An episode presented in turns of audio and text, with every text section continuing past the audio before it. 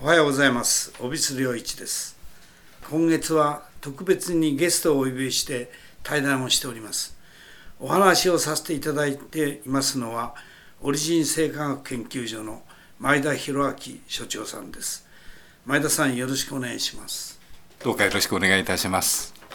えー専門家としてのサプリメントについてのあまああの患者さんが参考になるようなことをちょっとお話ししていただければ、あのーそのサプリメント健康食品ですね。見方がいろいろありましてあのある分ちょっとうさんくさいような見方をされてることもあるんですけれども基本的にはあの全て栄養学の中あのことでございましてね。あの内臓機能の働きをお助ける、まあ、免疫を高めるということであれば白血球を活性化すると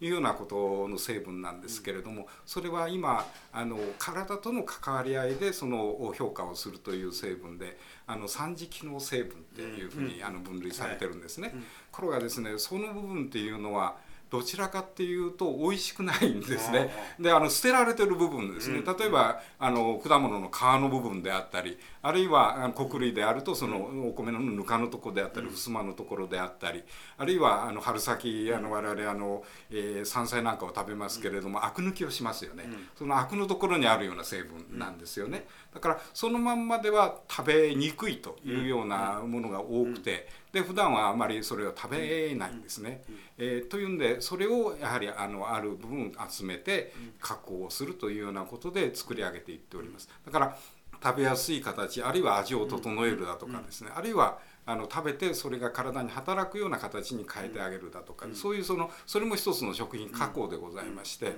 えーそのような加工をしてるんです。でで何よりもですねあのお薬とはちょっと違うんですけれども作用性としてはあの同じ結果が出てくるわけですね、抗生剤を使うとこの菌菌の増殖を抑えますけれどもいやこの、えーこちらのえ食べ物の成分で免疫力を高めて菌のはあの増殖を抑えるということもこれも結果としては同じように出てくるんですけれどもそこでこのあのこの三次機能の成分っていうのはやはり効くだけの量を食べないと効かないんですね。なるほあの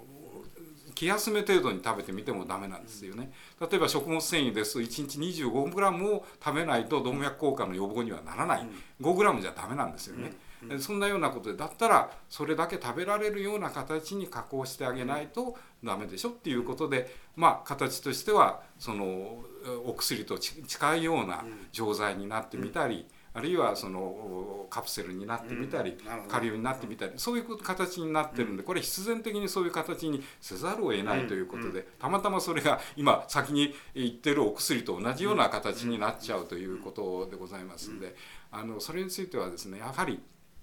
その先生のあの患者さんの中でやはりあの必要なものっていうのは絶対に必要で普通の食べ物ではそれは補給できない成分でございますんで,、あのサプリメンテーション という形で、あの供給をするということをぜひあのお勧め願いたいなというふうに思っております。いや本当に。私自身もですね、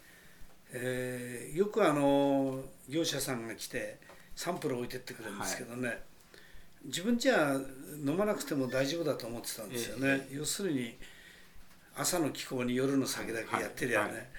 大丈夫だと健康維持は。ところがやっぱり考えてみると要するにどの人も一人一人個性を持って生きてるし、当然のながらその得意なところもあるけど弱点もあるわけですね。だから弱点を補うようなサプリメントをね、はいはい。普段健康な時でも、ええー取っていくと、はい。それが私はいいと思うんですよね、で私はその時にあの脳梗塞を防ごうと思って、まあ、あの納豆キナーゼの系統のね血液をサラサラにするものを飲み始めたんですけどね、あの私もあの納豆のそのプロテアーゼですよね、あの専用酵素ですけれども、それの研究はだいぶやりましたんですけれども。あの何よりもおすすめなのは安全なんですよ。であの結局ねあの皆さん勘違いされてることがあると、そのプロテアーゼでせあの血栓を溶かす作用は持ってるんです、あの生体外ではですね。ところがですね食べてあの血栓を溶解するメカニズムっていうのは全然違うんですね。なるほど。あれはあの実験的にあの血栓を作ったネズミに静注静脈注射どんどんどんどんしていっても溶けないんですよ。うん。ところが食べさせるとあ大した量食べさせないでも溶けちゃうんですでそんなことからこれは全然違うメカニズム酵素として働いてるんじゃないなということから、でそれを追っかけてみたんですけど、結局はですねあの納豆キナーゼという酵素を形成しているタンパク質がございますよ、それが食べることによってペプチドにな切れていくんですよ、そのペプチドが専用活性をのアクティベーターになってる。なるほど。そういうことなんですよね、この酵素バランスが出来上がったら、